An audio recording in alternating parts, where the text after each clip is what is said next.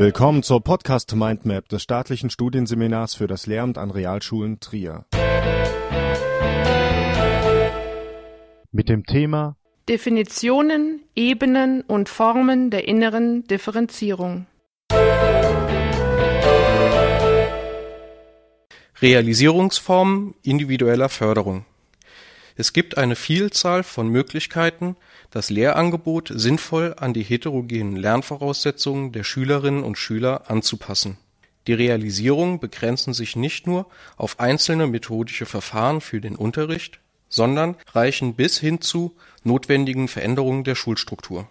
In diesem Podcast wollen wir uns auf die Möglichkeiten der inneren Differenzierung im Unterricht konzentrieren. Das Lernangebot wird zum Beispiel aufgrund der zur Verfügung gestellten Arbeitsmaterialien und Bearbeitungszeit durch die Lehrperson gestaltet bzw. gesteuert.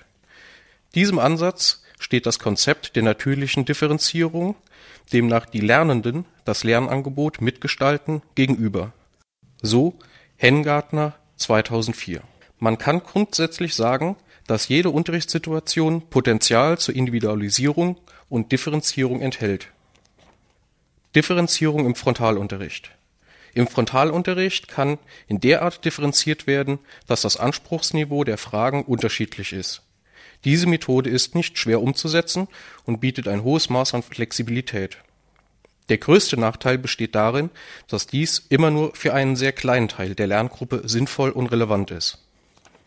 Differenzierung beim individualisierenden Lernen bei der Einzelarbeit besteht die Möglichkeit, die Anforderungen und die Voraussetzungen der Schülerinnen und Schüler besser einander anzupassen. Es können unterschiedlich komplexe Aufgaben gestellt werden und je nach Bedürfnisse kann die Lehrperson bestimmte Schülerinnen und Schüler mehr Aufmerksamkeit widmen und so diese aktiv unterstützen. Die Frei- bzw. Planarbeit sind Konzepte des offenen Unterrichts. Diese bedürfen ein hohes Maß an Strukturierung durch die Lehrperson Wegen der Offenheit dieser Methode besteht viel Zeit und Raum zur aktiven Aufsicht und Unterstützung, welches besonders für die leistungsschwächeren und weniger eigenständigen Schülerinnen und Schüler hilfreich ist. Differenzierung bei kooperativen Lernformen. Differenzierung in Partner- oder Gruppenarbeit ist sowohl außerhalb als auch innerhalb der Gruppe möglich. Es können verschiedene Aufgaben mit unterschiedlichem Niveau an die Gruppen gestellt werden die Mitglieder innerhalb einer Gruppe können sich je nach Stärken und Schwächen Aufgabenfelder aufteilen. Man spricht von dem sogenannten Helferprinzip. Dieses Konzept hat einige Schwierigkeiten bei der Umsetzung.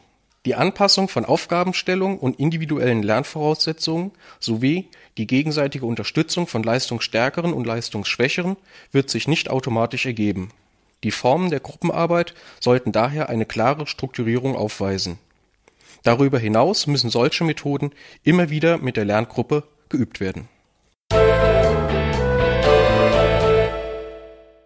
In den letzten Jahren sind die Lerngruppen unserer Schulen zunehmend heterogener geworden. Dieser Entwicklung versucht man mit neuen Differenzierungsmodellen zu begegnen. Differenzierung in der Schule und im Unterricht begreift Individualität als konstitutive Basis und verfolgt nur ein einziges Ziel. Jeder einzelne Schüler soll individuell maximal gefordert und damit optimal gefördert werden, so Liane Paradies und Hans-Jürgen Linser. Die Grundlage für differenzierende Maßnahmen sind die individuellen Leistungsvermögen und das Lernverhalten. Differenzierung meint also die Unterscheidung, Verfeinerung, Abstufung und Aufteilung der Lerninhalte Sie findet nach unterschiedlichen Strukturprinzipien statt, wobei mit Strukturierung gemeint ist, dass Ordnung in die natürlich bestehende Heterogenität der Lernenden gebracht wird. Um nun den individuellen Bedürfnissen aller Schülerinnen und Schüler gerecht zu werden, wird neben den Maßnahmen der äußeren Differenzierung zusätzlich eine innere Differenzierung vorgenommen. Während eine äußere Differenzierung sich an Kriterien wie Alter, Geschlecht und Interesse orientiert, wird bei der inneren Differenzierung versucht, den verschiedenen Individualitäten möglichst gerecht zu werden. Dies geschieht auf der Ebene der inneren Differenzierung durch die schulorganisatorische und die didaktische Differenzierung.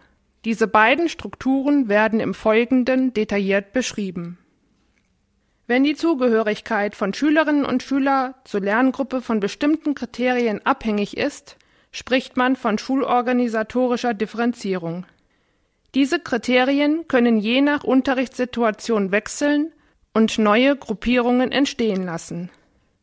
Von einer Differenzierung nach Zielen wird gesprochen, wenn beispielsweise Schülerinnen und Schüler mit ähnlich gelagerten Schwierigkeiten eine gemeinsame Gruppe bilden, um ihre Probleme zu überwinden, oder wenn Körper- und Lernbehinderte in leistungshomogene Gruppen integriert werden, um speziell gelagerte Probleme zu bewältigen. Des Weiteren ist auch eine Differenzierung nach Unterrichtsinhalten möglich. Dabei kann die Lerngruppe sowohl gemeinsam an einem Thema arbeiten, als auch in kleinen Gruppen unterschiedliche Teilaspekte einer Unterrichtseinheit behandeln oder verschiedenen Aufgabenstellungen nachgehen. Um den unterschiedlichen Lerntypen einer Klasse gerecht zu werden, ist eine Differenzierung nach Unterrichtsmethoden und Medien sinnvoll.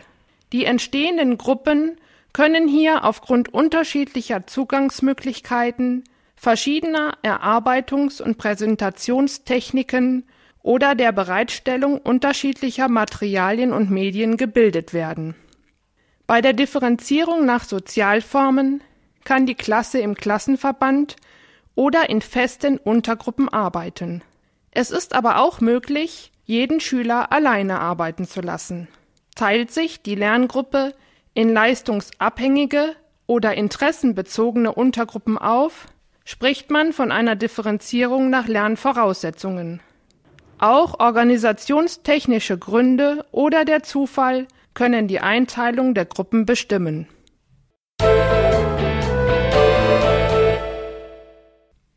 Wenn das Vorgehen in der Darbietung und Bearbeitung von Lerninhalten variiert, spricht man von didaktischer Differenzierung.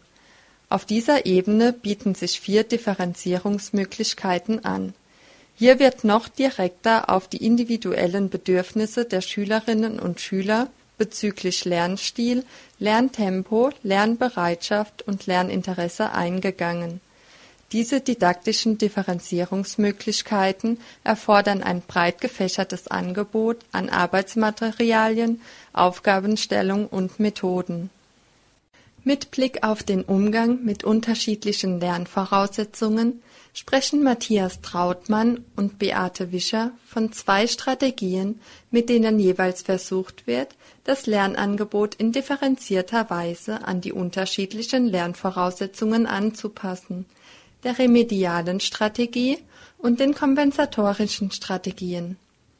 Mit remedialen Strategien ist gemeint, dass fehlende Lernvoraussetzungen direkt ausgeglichen werden, zum Beispiel durch Förderunterricht aber auch im Klassenunterricht lassen sich remediale Strategien verwenden. So hat Blum schon in den 70er Jahren ein Konzept entwickelt, nach dem den Schülerinnen und Schülern unterschiedlich viel Lernzeit zur Verfügung steht. Schülerinnen und Schüler, die mehr Zeit benötigen, bekommen diese. Diejenigen, die den Stoff beherrschen, werden als Tutoren eingesetzt. Der Vorteil dieser Strategie besteht darin, dass Defizite aktiv angegangen werden. Nachteile sind unter anderem darin zu sehen, dass Schülerinnen und Schüler Erfahrung mit Stigmatisierung machen könnten und man in Sachen Zeitkapazität an die Grenzen stößt. Werden hingegen kompensatorische Strategien eingesetzt, baut der Unterricht auf bereits vorhandenen und gut ausgeprägten Fähigkeiten auf so dass fehlende Lernvoraussetzungen umgangen werden. Lernziele und Inhalte werden modifiziert, ungleiche Voraussetzungen werden jedoch nicht ausgeglichen. Für diesen Beitrag wurde folgende Literatur verwandt: Liane Paradies und Hans-Jürgen Linse Differenzierung im Unterricht, erschienen 2001 bei Cornelsen Matthias Trautmann und Beate Wischer Individuell fördern im Unterricht Was wissen wir über innere Differenzierung? Artikel in der Zeitschrift Pädagogik von 2007, Heft Nummer 12 Diese Episode wurde erstellt und gesprochen von Alexander Savade, Stefanie Gerhardt, Sarah Zimmermann.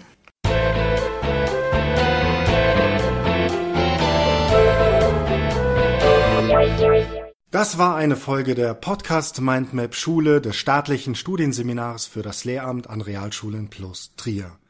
Wenn Sie an weiteren Inhalten rund um das Themengebiet Schule interessiert sind, googeln Sie einfach Staatliches Studienseminar für das Lehramt an Realschulen plus Trier.